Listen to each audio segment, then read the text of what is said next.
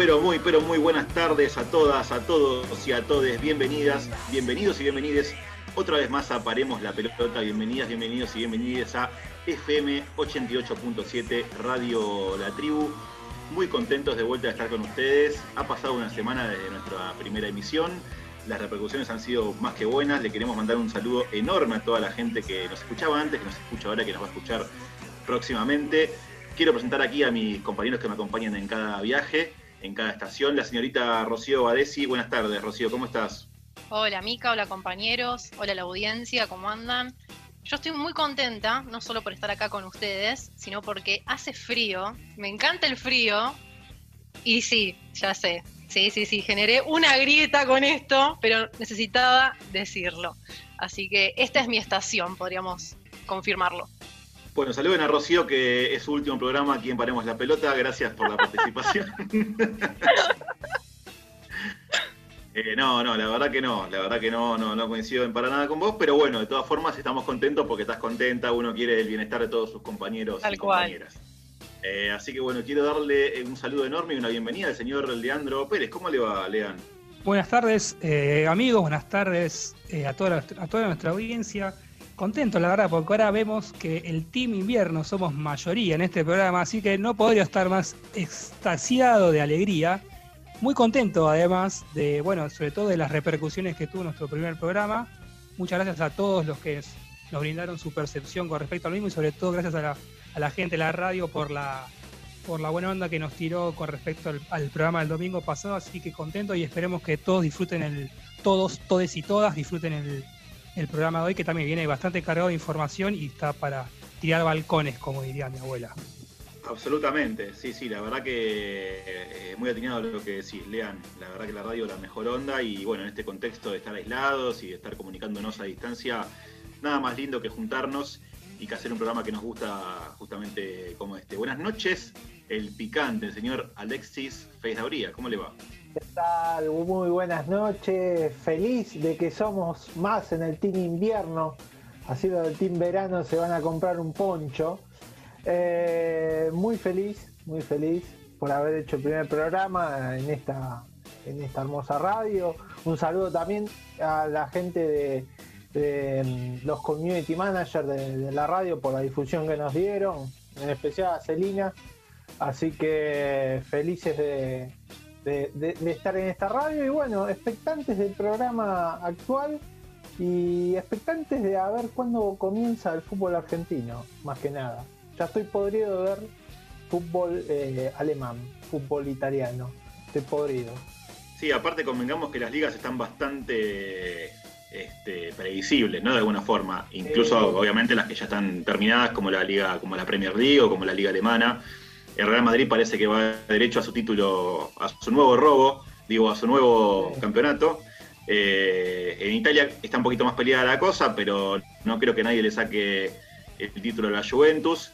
Y bueno, después mucho más no hay, hay para ver, por lo menos hablando de las grandes ligas, ¿no? Después tenemos mucha información sobre otros deportes y sobre otras disciplinas que, vale mucho la pena este, repasar. Nacho, Ignacio Solano, por favor, rescatame, salvame de este, de este atropello de la gente del invierno. De Winter is coming, los caminantes blancos están acá en este grupo. Buenas noches, Ignacio Solano, ¿cómo le va? Eh, buenas tardes, buenas noches, compañeros, compañeras. Eh, contentos nuevamente por, eh, por, escucharlos, por verlos. Gracias a la audiencia que nos acompañó la semana pasada, espero que nos sigan acompañando. Y sí, para emparejar un poquito la balanza, lo único que voy a decir es que si esta es la estación de la señorita Rocío Badesi, yo me bajo acá y espero a que llegue mínimo la primavera, mínimo. Es el punto de negociación que puedo llegar a negociar con la, con la banda del invierno. Por el resto no tengo nada más que acotar, solo que disfruten el programa, que te viene con algunas sorpresitas, así que vamos para adelante. Sí, absolutamente, sí. La verdad que por lo menos la primavera, una, una temperatura un poquito más agradable, no levantarse y congelarse los pies, las manos, todo el cuerpo. Sinceramente, es más, me confunde tanto esta estación que hasta digo buenas noches y es buenas tardes, pero bueno, eh, hay que pasar el invierno, como dijo un, un famoso ex político, que mejor ni nombrar ese, ese apellido tan nefasto para la política argentina. Pero bueno, sin más, sin perder tiempo, vamos con la segunda sección que queremos presentar en este nuevo viaje, en esta nueva emisión del programa. Arrancamos ya pronto con el sonido de Fab Four de los Beatles para presentarles, señoras y señores, la dinámica de lo impensado.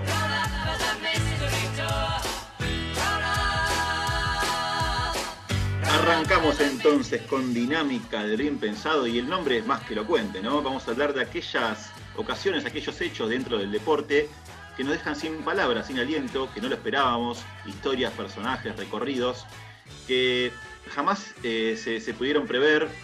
Y bueno, vamos a repasar a, través de la información que, recopila acá mi buen amigo Inés Solano, también está Rocío Badesi. Todos colaboramos, somos todos productores de esta sección, esperemos que la disfruten ustedes y por supuesto cualquier, cualquier aporte, ya saben, lo pueden hacer en las redes sociales, que son, Nacho. Paremos la pelota OK en Facebook, paremos P en Twitter y paremos guion bajo la pelota en Instagram. Espectacular. Así que bueno, hoy arranca la señorita Rocío va a decir, Ro, ¿qué tenemos para la primera dinámica de lo impensado? La primera dinámica de lo impensado viene de la mano de Nadia Nadim, que es la delantera del PSG. Para comprender un poco por qué la elegimos, vamos a dar un contexto histórico a todos los, los radioescuchas. Eh, esto sucede en la década del 90 en Afganistán, donde los talibanes llegan al poder después de una guerra civil plagada de excesos. Ellos vienen a representar lo que es la ley y el orden. Su jefe es Mullah Omar. ¿sí? El movimiento talibán nació financiado por Estados Unidos, por Pakistán, Arabia Saudita. Representa la versión más ultraconservadora, por así decirlo, del Islam. Su meta es un poco recrear la sociedad en la que vivió Mahoma hace más de 1400 años y con los talibanes en el poder, nada estaba permitido en Afganistán. Ni cantar, ni mirar la tele, ni escuchar la radio. En el caso de las mujeres, no podían usar eh, tacos altos. O sea, digamos que todo esto distraía a la purificación islámica a la que ellos querían eh, llegar. Y obviamente quien no cumplía con estos requerimientos iba directamente a la muerte.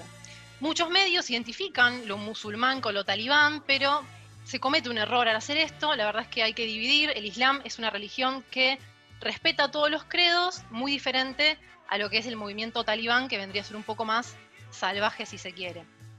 Dicho esto... Sí, es como, perdón, ¿no? Es como confundir el catolicismo, eh, si se quiere, con el Opus Dei o con, la, versión o la, facción más conservadora del catolicismo. O sea, no todos los católicos son como Monseñor Aguer de la Plata, ¿no? Por ejemplo, como para hacer un paralelismo. Exacto. Exacto, no meter a todos en la misma bolsa porque eh, tiene muchas ramas el Islam. Con respecto a, Nadia en sí, ella nace en el este de Afganistán en 1988, en Herat, que era una ciudad moderna e históricamente liberal, eh, solió ser el refugio de, poetas, músicos, artistas, hasta que llegaron los talibanes. El papá de Nadia era general del ejército y también un ex deportista de alto nivel, los talibanes, increíblemente, no prohibieron el fútbol. Eh, eso es algo que, sorprende, ¿no? Porque con tantas prohibiciones no se metieron con, con el deporte, pero en la cancha solo había un cantito permitido que en castellano sería Dios es grande. El que cantaba diferente era castigado. Y eh, si el partido se interponía con el llamado al rezo, había que parar sí o sí el juego, rezar, o sea, estaba bastante restringido, aunque no prohibido. Los estadios además utilizaban regularmente eh, ese espacio para las ejecuciones. Los viernes se ejecutaba y el propio Mula Omar asistía muchas veces a presenciarlas. Y con respecto al fútbol femenino, bueno, ni hablar, ¿no? Las mujeres no podían siquiera atenderse en un hospital, menos van a jugar al fútbol, ¿no? Cuando matan al papá de, Nadia, que no se sabe mucho qué sucedió, fue un secuestro, una desaparición, eh, todo muy oscuro. Ella emigra con sus hermanos y, su mamá, se va del país, como tantos afganos. Primero pasa por Pakistán, eh, pagando a un traficante de personas en un camión, luego va a Italia y finalmente llega a Dinamarca. En Dinamarca se van a quedar en un campo de refugiados, muy cerca de lo que es Alborg, y ahí empieza a ir al colegio Nadia. Y al lado del colegio había una canchita donde ella, en textuales palabras, dice, nos quedábamos viendo a los niños jugar hasta que un día le pregunté al entrenador si yo podía participar y él me respondió que sí. Ahí comienza su historia con, el fútbol. Ella dice que en ese campo eran muchos chicos de diferentes lugares, había iraquíes, había somalíes, nadie hablaba el mismo idioma, lo único que, les permitía comunicarse entre ellos era justamente jugar al fútbol, y en ese momento, año más o menos 2000, comenzó eh, formalmente la carrera de Nadia, que la va a llevar justamente a lugares imposibles prácticamente. Primero jugó en dos clubes de Dinamarca, después estuvo en Estados Unidos y en el 2018 la compró el Manchester City. El año pasado eh, el PSG la llama y viste la camiseta número 10. Fue convocada por la selección de, Dinamarca, siendo la primera extranjera en la historia del conjunto nacional. Y en el 2017 va a lograr la medalla de plata en la Euro. También, algo que me parece digno de destacar, es que no se quedó solo con el fútbol Nadia y también estudia medicina y habla nueve idiomas. Completita nuestra jugadora. Em, dice que cuando habla de su historia no le gusta hacerlo desde un costado, desde la resiliencia y el heroísmo. Eh, si bien de mil mujeres afganas, solo el 99%, digamos, no, no tuvo la chance, no tuvo la suerte. Eh, no le gusta este, este discurso de meritocracia, ¿no? De si te esforzas, eh, todo se puede. Impresionante, la verdad que impresionante. Aparte me quedé con lo de los nueve idiomas. sí ya a mí me llama la atención alguien que hable dos idiomas perfectamente, ya que hable nueve es como una locura, es algo inconcebible y aparte, bueno, como para remarcar por qué nadie forma parte de esta primera emisión de Dinámica del Impensado, digo, se trasladó desde un ámbito, desde un contexto por demás conservador y segregacionista a la elite del fútbol mundial, del fútbol femenino mundial, porque recordemos que Francia es uno de los países con, más y mejor actividad. Recuerdo el programa pasado que vos eh, hablaste de la jugadora noruega, que no se me fue el apellido ahora, que tiene uno de los mejores contratos de, la liga femenina a nivel mundial.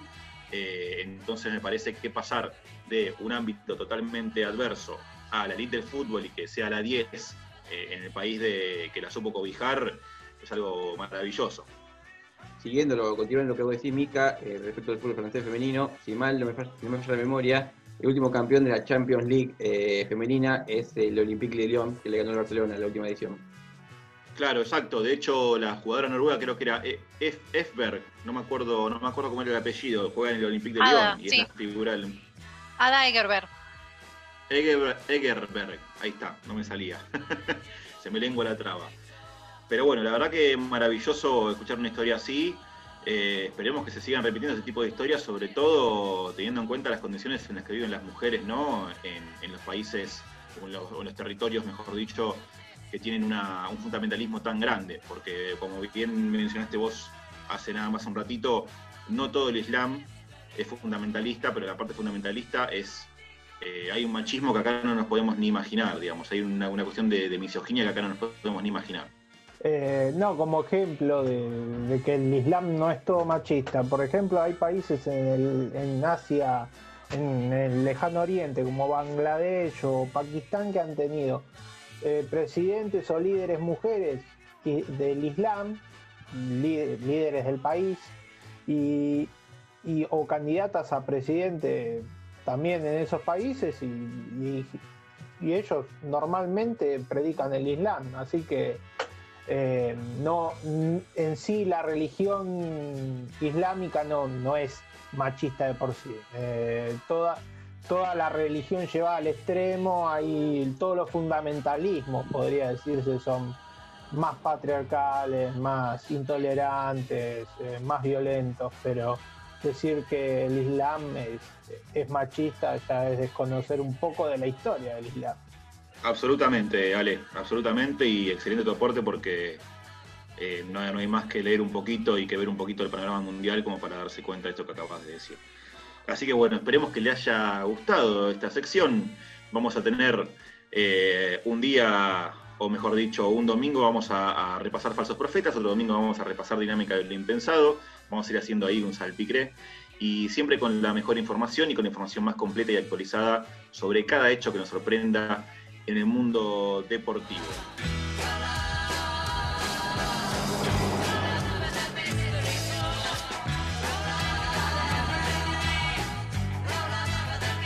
Allí estábamos escuchando a los cuatro fantásticos de Liverpool, justamente el último campeón de la Premier League, que no va a poder llegar al récord de 100 puntos porque el miércoles pasado perdió 2 a 1 ante el Arsenal. Lamentablemente no va a poder llegar a ese récord inédito para la liga principal de Inglaterra. Y sin más demoras, vamos a la mejor sección de la radiofonía argentina.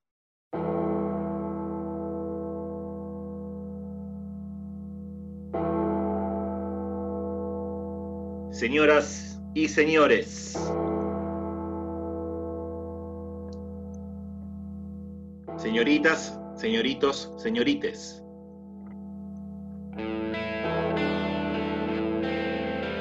Bienvenidas, bienvenidos y bienvenides a FM 88.7 La Tribu.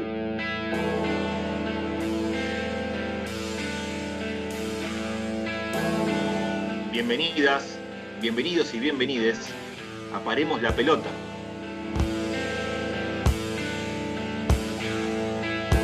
Sean ustedes muy pero muy bienvenidas, bienvenides y bienvenidos a otra edición de Rebeldes con Causa.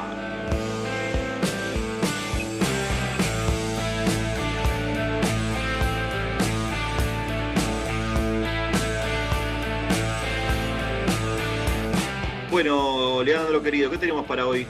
Hoy es especial.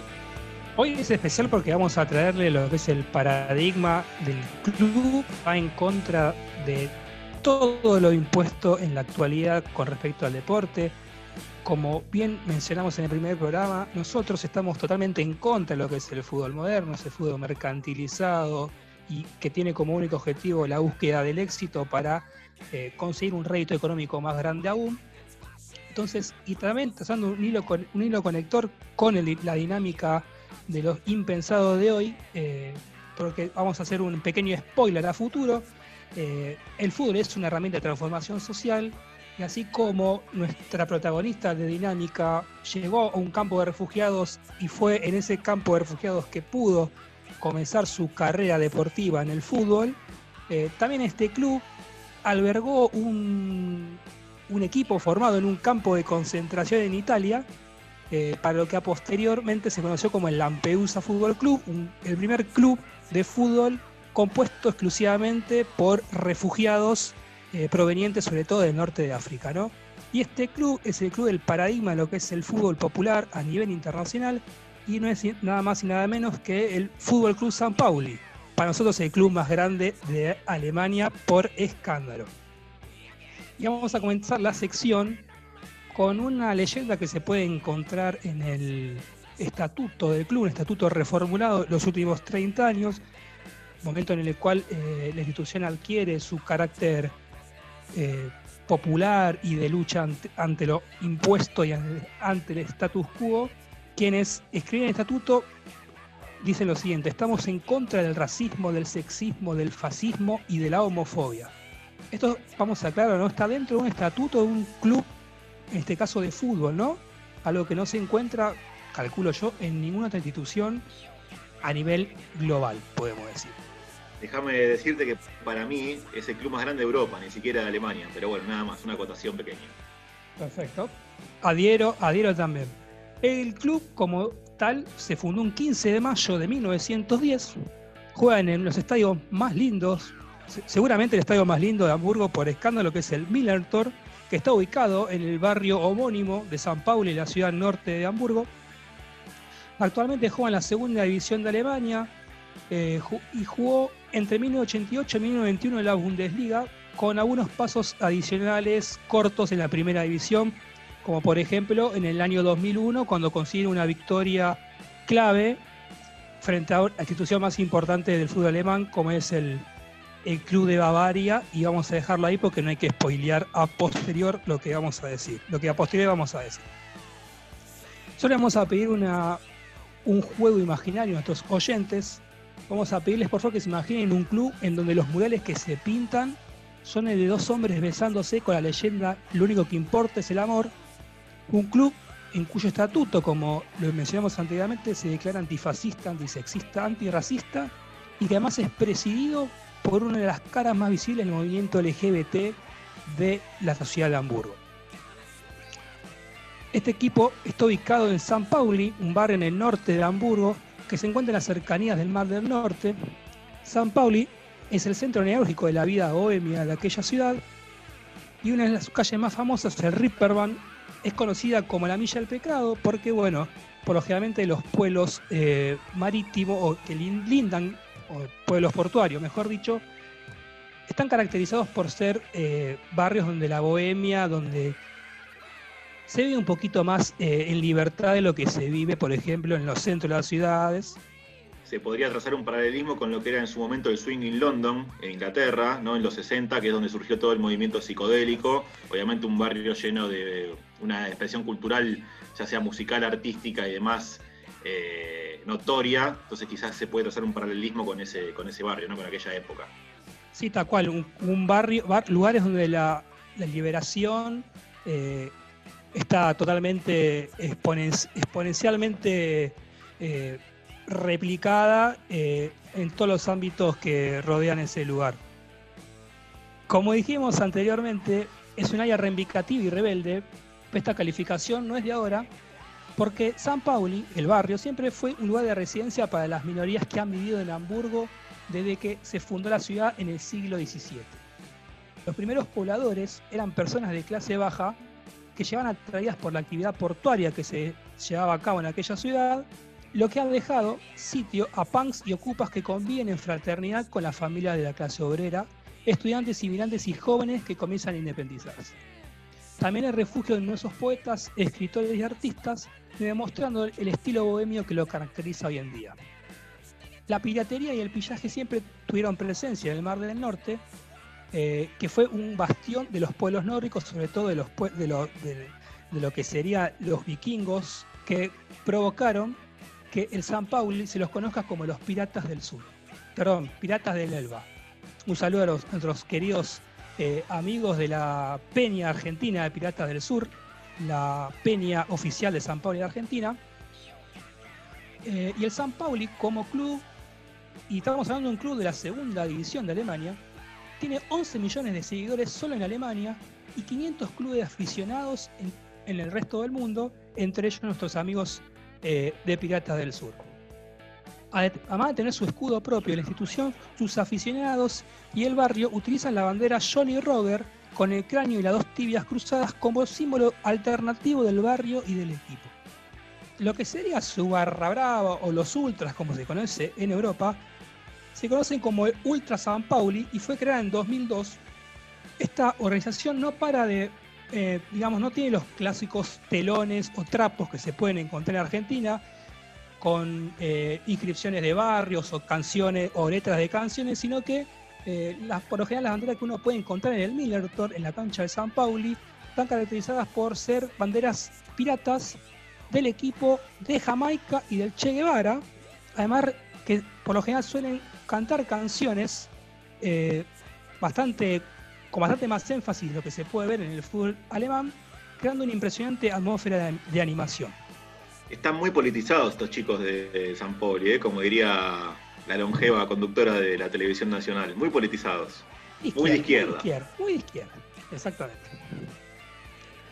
Todos los hinchas que siguen a San Pauli tienen una ideología variada donde confluyen anarquistas, comunistas y, socialistas. Perdón. Se convirtió en el primer club del mundo en perseguir y prohibir cualquier tipo de actividad de carácter fascista o nacionalsocialista. El cambio de imagen que experimentó San Pauli fue tan radical que para comienzos de los 90, luego de que una, en, una década, en la década anterior convocara a 1.600 personas por partido, se pasó una asistencia de local en el Millerton que superaba las 20.000 personas. Tanto la comisión directiva como la hinchada se declaran oficialmente antifascistas, antirracistas y antisexistas en sus, en sus estatutos, a pesar de encontrarse en un barrio del negocio de la prostitución tiene especial incidencia. Otro hecho significativo ocurrió en 2002, cuando la publicidad de la revista Maxim fue retirada del estadio en respuesta a las protestas de los hinchas debido a las imágenes sexistas de mujeres en los, en los anuncios que tenía esta revista. Un hecho que enorgullece al club es que cuenta con la mayor asistencia de mujeres a un estadio de fútbol alemán. Es una entidad que representa un liberalismo sexual innato en, el, innato en el mundo del fútbol, el cual se suele caracterizar por su homofobia. Por ejemplo, su anterior presidente, Corny Ridman, se declaró abiertamente gay y en los partidos del San Paulo es difícil ver banderas del movimiento LGBT.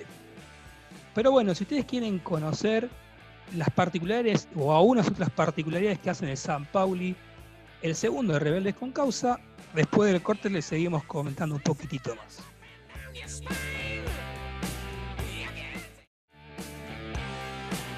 Seguimos aquí con más, paremos la pelota y quiero seguir escuchando la historia de San Pauli. Lean, ¿cómo sigue todo esto? Bueno, luego de décadas deambulando en las ligas regionales alemanas, a comienzos de los 70, San Pauli consiguió dos campeonatos eh, regionales en el 72 y 73 y dos segundos lugares en el 71 y 74 que desgraciadamente se tradujeron en una deseada promoción. En la temporada 74-75 debutaron en la primera edición de la segunda Bundesliga y finalmente en el 77 lograron ascender a la primera división como campeones de Grupo Norte. Los, 27 goles del delantero Franz Gerber resultaron vitales en la consecución del objetivo, haciendo que el San Pauli eh, solo permaneciera en, un año en la Bundesliga en la temporada 77-78. Luego regresó a la primera división del fútbol alemán en la temporada 84-85, también solamente por un año, tras subir otra vez en la, temporada 86, acabó la edición de esa temporada en una sorprendente tercera posición que lo metía en los playoffs de la segunda división, donde fueron derrotados por quien es uno de sus clásicos rivales, el FC Hamburgo. Consiguió el mismo objetivo en la temporada 87-88, lo que lo hacía eh, supuestamente subir directamente a la primera división pero a diferencia de lo sucedido en su primera experiencia, San Pauli logró buenas actuaciones que le permitieron mantenerse en la máxima categoría durante tres años, hasta que en la temporada 90-91 perdieron la permanencia contra el Stuttgart. En esa etapa se ganaron el apodo de los Corsarios de la Liga.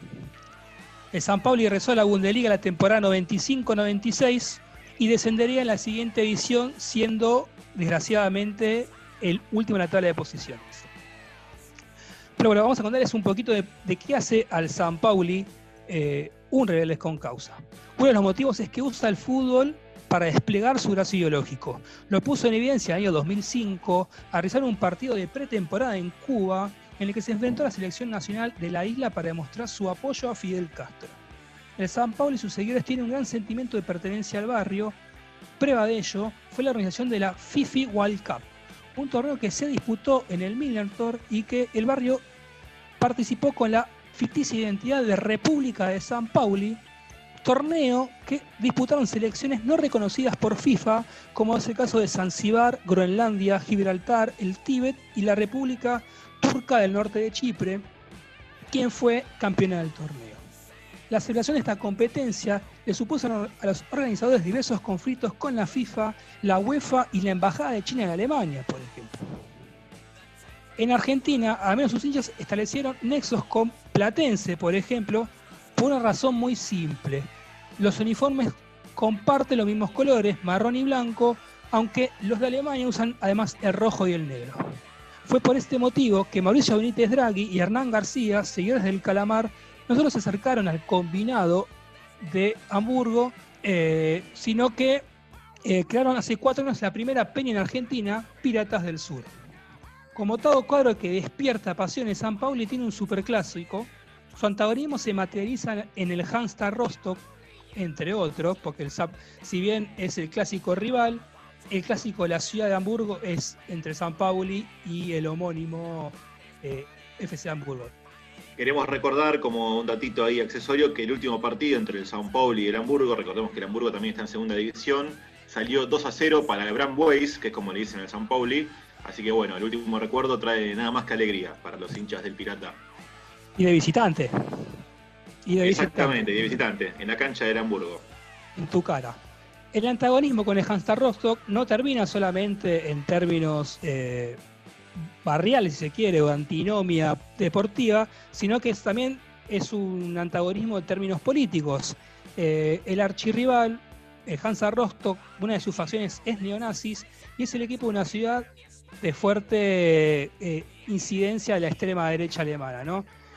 Eh, una también vamos a comentar, si se quiere, lo que es la victoria de la victoria deportiva más importante en la historia de San Pauli.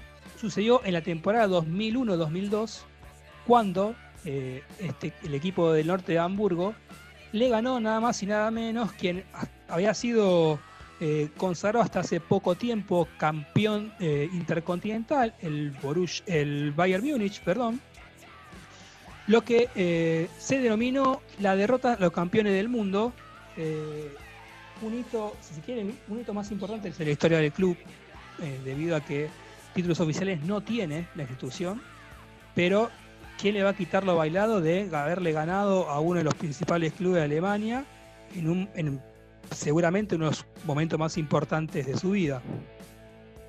Eh, algo le faltaba al, perdóname Lea, ¿no? Si algo le faltaba a este club, digo, para mí, fue ganarle a ese Bayern Múnich que nos robó la Copa Intercontinental, digo, nos robó porque yo soy hincha de boca caracterizado, por supuesto, lo mismo que la señorita oh, Rocío. nos robó nos robó, nos robaron la Copa Intercontinental 2001 con fallos arbitrales no polémicos, sino horrorosos. A Riquelme se cansaron de pegarle y, Riquelme ese día jugó uno de los mejores partidos de la historia, de su historia rica y enorme eh, en Boca Juniors. Así que bueno, si algo Ya empezamos, ¿no? Empezamos. Sí, por supuesto. una expulsión, una expulsión rara del Chelo Delgado. Por eso, eh, la, falta Clemente cuando hace el gol Sami Kufur para que el Bayern Munich no nos gane en los últimos minutos de, la, prórroga. Así que bueno, si algo le faltaba a, este maravilloso, esta maravillosa institución, fue haberle ganado a ese equipo de ladrones que era Bayern Munich. Ah, bueno. Algo que, también es destacar, sobre todo de la forma en que se organiza el San Pauli, es cómo está eh, organizada la gestión del club, ¿no? Es un club donde no se votan eh, listas de candidatos, sino que la organización se maneja con una gestión de corte horizontal, donde cada socio del club tiene eh, un voto que equivale exactamente igual a cualquier otro, no importa su condición, no importa su etnia, no importa su capital.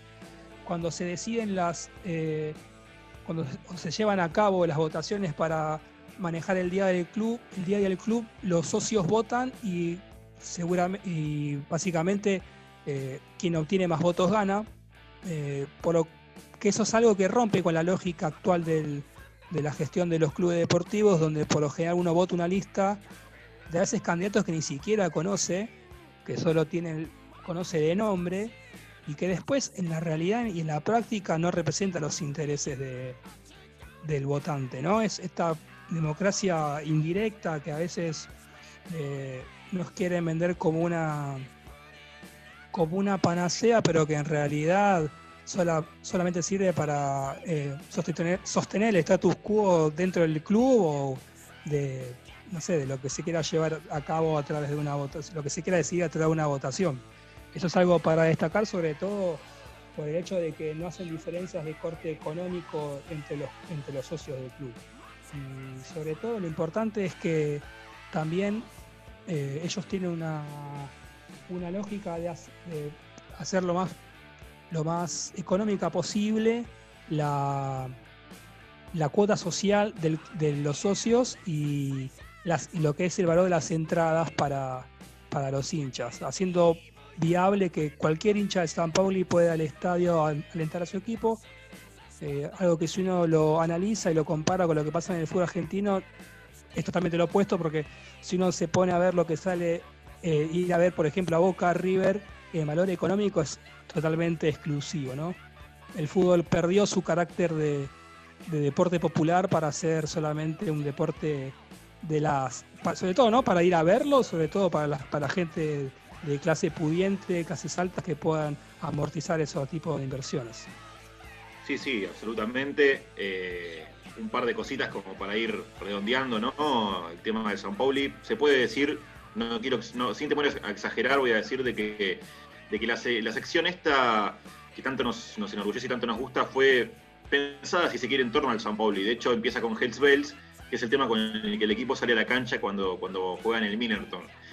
Y después algo hermoso es que un equipo tenga 11 millones de seguidores y 500 clubes aficionados y que eso no se deba al resultado deportivo, sino a su idiosincrasia y a su, eh, a su cosmovisión, ¿no? a su forma de ver el mundo y a su forma de, de, estimular el deporte por el deporte, la cuestión lúdica y defender a las minorías, que es algo que está faltando muchísimo hoy en día, tanto en el fútbol como a nivel eh, global en general.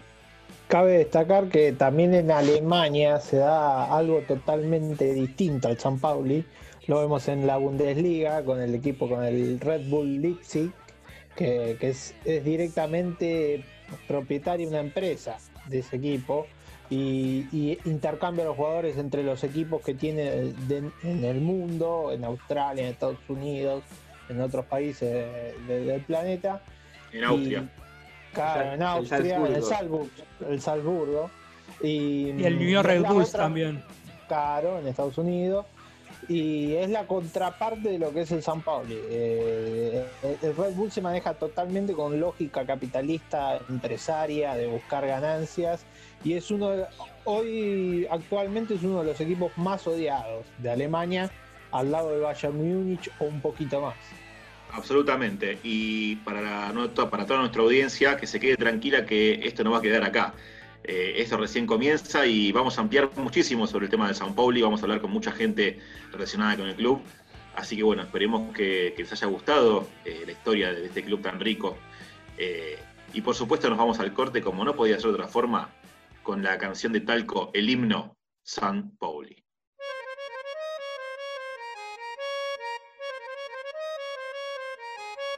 Sull'orlo di una strada, una gara di follia contro il sipario amaro della xenofobia.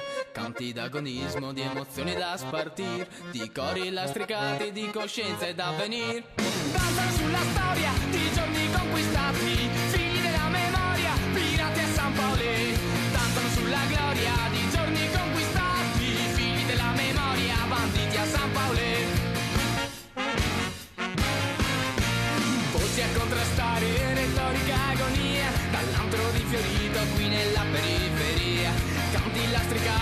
Coscienza ed avvenir Nel baluardo lieto degli spalti a San Paolo Danzano sulla storia di giorni conquistati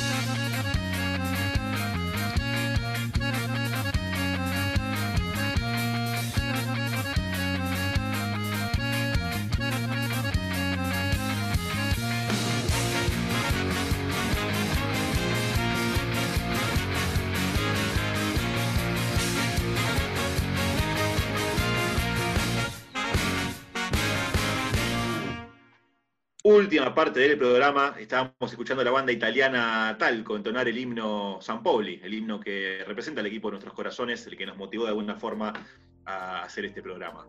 Eh, Nachito, ¿qué tenemos en la actualidad? Bueno, antes de despedirnos vamos a mencionar un, poco de información para que puedan disfrutar en sus casas. Eh, la FIFA ha dado a conocer los horarios en que se van a disputar los, los partidos del Mundial de Qatar 2022. Eh, los mismos serán a las 13, 16, 19 y 22 horas locales por la catarí, mientras que serán a las 7 horas, a las 10, a las 13 y a las 16 en horario de Argentina. Y por otro lado, como hilo conductor, si se quiere, de lo que venía comentando Lean, de la, de la ideología que tiene San Pauli, hay una movida bastante interesante que está desarrollando la afición del Leeds, donde dirige el argentino Marcelo Bielsa, con el lema Marcelo no lo hagas, lo que está tratando de hacer es que no le devuelva la titularidad al arquero Kiko Casilla, que está suspendido por ocho fechas por ser acusado de eh, eh, discursos racistas. Entonces, lo que está tratando de implementar eh, la, gestión del Leeds, la, hinchada, es tratar de que siga que siga cumpliendo su función y que no devuelva la titularidad eh, como represalia de su accionar. Perfecto, imagino la cantidad de hinchas ¿no? que está teniendo el Leeds en este momento, obviamente muchos en Argentina que quieren que, Bielsa logre su objetivo, que gane de una vez ese hombre, por favor, así estamos todos contentos, contentes, y que, que lo saque el arquero, ¿no? Pero que gane y que ascienda de una buena vez con ese equipo tan histórico y tan tradicional en la liga inglesa. Ro, ¿qué tenemos por tu lado? Por mi lado, para complementar un poco la info que nos brindó Nacho, les traigo datos de San Lorenzo, que le va a poner cláusula por violencia de género a sus contratos. Los clubes argentinos ya vienen, ¿no? Asumiendo con mayor responsabilidad la lucha contra la violencia de género. Primero fue Vélez, que impuso cláusulas contractuales en sus futbolistas ante incidentes de este tipo. Después eh, fue River, que activó un protocolo especial. Y ahora es el turno de los de Boedo. Esta no es la primera movida que se lleva a cabo en San Lorenzo para acompañar la lucha de las mujeres. El año pasado sumó a su plantel de fútbol femenino a Macarena Sánchez, que fue entrevistada por el equipo de Paremos la Pelota y tiempo después eh, fue el primer club en hacer profesionales a sus jugadoras San Lorenzo. En cuanto a lo institucional, en las últimas elecciones, las agrupaciones participantes debieron cumplir con el cupo femenino y hoy en la comisión directiva tienen tres integrantes mujeres, también en otros órganos del gobierno, como por ejemplo la creación de la subcomisión de género. De acuerdo a lo comunicado por el club, todos los jugadores profesionales van a ir sumando en sus vínculos dos cláusulas especiales mediante las cuales, en caso de quedar como imputados en una causa penal por violencia de género, van a ser apartados del plantel hasta que se resuelva la situación, mientras que si llegan a resultar condenados por la justicia, la unión se rescindirá automáticamente eh, sin ningún tipo de resarcimiento económico. Y por último les acerco una noticia del tenis, que es mi, deporte amado. La ATP decidirá a finales de julio qué pasará con la gira americana. La Asociación de Tenistas Profesionales va a tomar una decisión a finales de este mes sobre qué va a suceder con la gira americana, que tenía previsto el arranque en, en Washington el 14 de agosto. El órgano del gobierno del tenis masculino comunicó eh, en una reunión vía Zoom eh, la formalización de este nuevo plazo que bueno, está agravado obviamente por la situación que estamos viviendo del COVID-19 ¿no? en Estados Unidos, ni hablar. Eh, así que está en duda cuándo, dónde, cómo se celebrarán los torneos previstos, es decir, Washington, Cincinnati y el US Open. Eh, si es que siguen adelante, si no, el presidente de, del ATP, Andrea Gaudenzi, confirmó la noticia en una entrevista con el programa Estudio Sport 24 y dijo que dependen de los gobiernos nacionales y de la evolución de la enfermedad. En el principio, el US Open, eh, digamos que es el evento que menos peligra, ¿no? Porque se jugaría sin público y, y, la situación del estado de Nueva York no es tan grave como otras zonas del país. Y con respecto a la WTA, las chicas, también se estableció la última semana de julio como plazo para decidir cómo va a ser el circuito femenino, que supuestamente el reinicio sería el 3 de agosto en Palermo. Excelente, Rob. Bueno, genial la información ahí en instante, a la vanguardia. Eh, está todo muy revolucionado respecto a lo que decías vos del US Open. Por supuesto, Estados Unidos es uno de los países más, eh, si se quiere, liberales en todo sentido, ¿no? Pero sobre todo respecto a las medidas de, de aislamiento obligatorio, eh, teniendo en cuenta la pandemia, teniendo en cuenta la cuarentena y demás. Así que no es raro que el US Open sea el primer Grand Slam o el más confirmado si se quiere, o el que no está en duda para nada, ¿no? Quizás otros países como Australia, Inglaterra y Francia tomen medidas un poquito más restrictivas. Así que bueno, eh, hemos llegado al fin, señores, señoras, señoritas. Eh, nos estamos despidiendo ya, otro domingo que se va. Antes de que nos vayamos, la otra vez por una cuestión de tiempo no pude, no pude leerlo, les voy a leer un cuentito de corto de del señor Eduardo Galeano, un fiel representante de la literatura a nivel latinoamericano, no solamente del deporte, de la literatura en general, pero bueno, el deporte en particular también. Y habla del Mundial 90, justamente este mes se cumplieron 30 años de la final del Mundial 90, pero paradójicamente, no tanto quizás, la temática y las palabras que dice Galeano son muy, pero muy actuales. Voy a leer el cuento Se venden piernas, que está presente en El fútbol, la sombra, una de las obras más reconocidas y, y más lindas ¿no? de Galeano respecto al, al fútbol. Se venden piernas. Hasta el Papa de Roma ha suspendido sus viajes por un mes. Por un mes, mientras dure el Mundial de Italia, estaré yo también cerrado por fútbol, al igual que muchos otros millones de simples mortales. Nada tiene de raro. Como todos los uruguayos, de niño quise ser jugador de fútbol. Por mi absoluta falta de talento, no tuve más remedio que hacerme escritor. Y ojalá pudiera yo, en algún imposible día de gloria, escribir con el coraje de Obdulio, la gracia de Garrincha, la belleza de Pelé y la penetración de Maradona. En mi país, el fútbol es la única religión sin ateos, y me consta que también la profesan, en secreto, a escondidas, cuando nadie los ve, los raros uruguayos que públicamente desprecian al fútbol o lo acusan de todo. La furia de los fiscales enmascara un amor inconfesable. El fútbol tiene la culpa, toda la culpa. Y si el fútbol no existiera, seguramente los pobres harían la revolución social y todos los analfabetos serían doctores. Pero en el fondo de su alma, todo uruguayo que se respete termina sucumbiendo, tarde o temprano, a la irresistible tentación del opio de los pueblos. Y la verdad sea dicha, este hermoso espectáculo, esta fiesta de los ojos, es también un cochino negocio. No hay droga que mueva fortunas tan inmensas en los cuatro puntos cardinales del mundo. Un buen jugador es una muy valiosa mercancía que se cotiza y se compra y se vende y se presta según la ley del mercado y la voluntad de los mercaderes. Ley del mercado, ley del éxito. Hay cada vez menos espacio para la improvisación y la espontaneidad creadora. Importa el resultado, cada vez más, y cada vez menos el arte, y el resultado es enemigo del riesgo y la aventura. Se juega para ganar, o para no perder, y no para gozar la alegría de dar alegría. Año tras año, el fútbol se va enfriando, y el agua en las venas garantiza la eficacia. La pasión de jugar por jugar, la libertad de divertirse y divertir, la diablura inútil y genial, se van convirtiendo en temas de vocación nostalgiosa. El fútbol sudamericano, el que más comete todavía estos pecados de lesa eficiencia, parece condenado por las reglas universales del cálculo económico. Ley del mercado, ley del más fuerte. En la organización desigual del mundo, el fútbol sudamericano es una industria de exportación. Produce para otros. Nuestra región cumple funciones de sirvienta del mercado internacional. En el fútbol, como en todo lo demás, nuestros países han perdido el derecho de desarrollarse hacia adentro. No hay más que ver los seleccionados de Argentina, Brasil y Uruguay en este Mundial del 90. Los jugadores se conocen en el avión. Solamente un tercio juega en el propio país. Los dos tercios restantes han emigrado y pertenecen, casi todos, a los equipos europeos. El sur no solo vende brazos, sino también piernas. Piernas de oro a los grandes centros extranjeros de la sociedad de consumo. Y al fin y al cabo, los buenos jugadores son los únicos inmigrantes que Europa acoge sin tormentos burocráticos ni fobias racistas. Parece que muy pronto cambiará la reglamentación internacional. Los clubes europeos podrían, de aquí a poco, contratar a cuatro o quizás cinco jugadores extranjeros.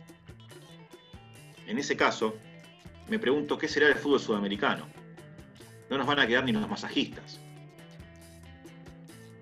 En estos tiempos de tanta duda, uno sigue creyendo que la Tierra es redonda por lo mucho que se parece al balón que gira mágicamente sobre el césped de los estadios.